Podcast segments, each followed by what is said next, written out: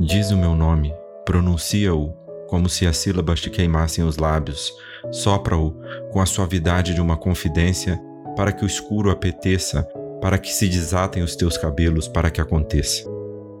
Porque eu cresço para ti, sou eu dentro de ti que bebe a última gota e te conduz a um lugar sem tempo nem contorno porque apenas para os teus olhos sou gesto e cor, e dentro de ti me recolho ferido, exausto dos combates em que a mim próprio me venci.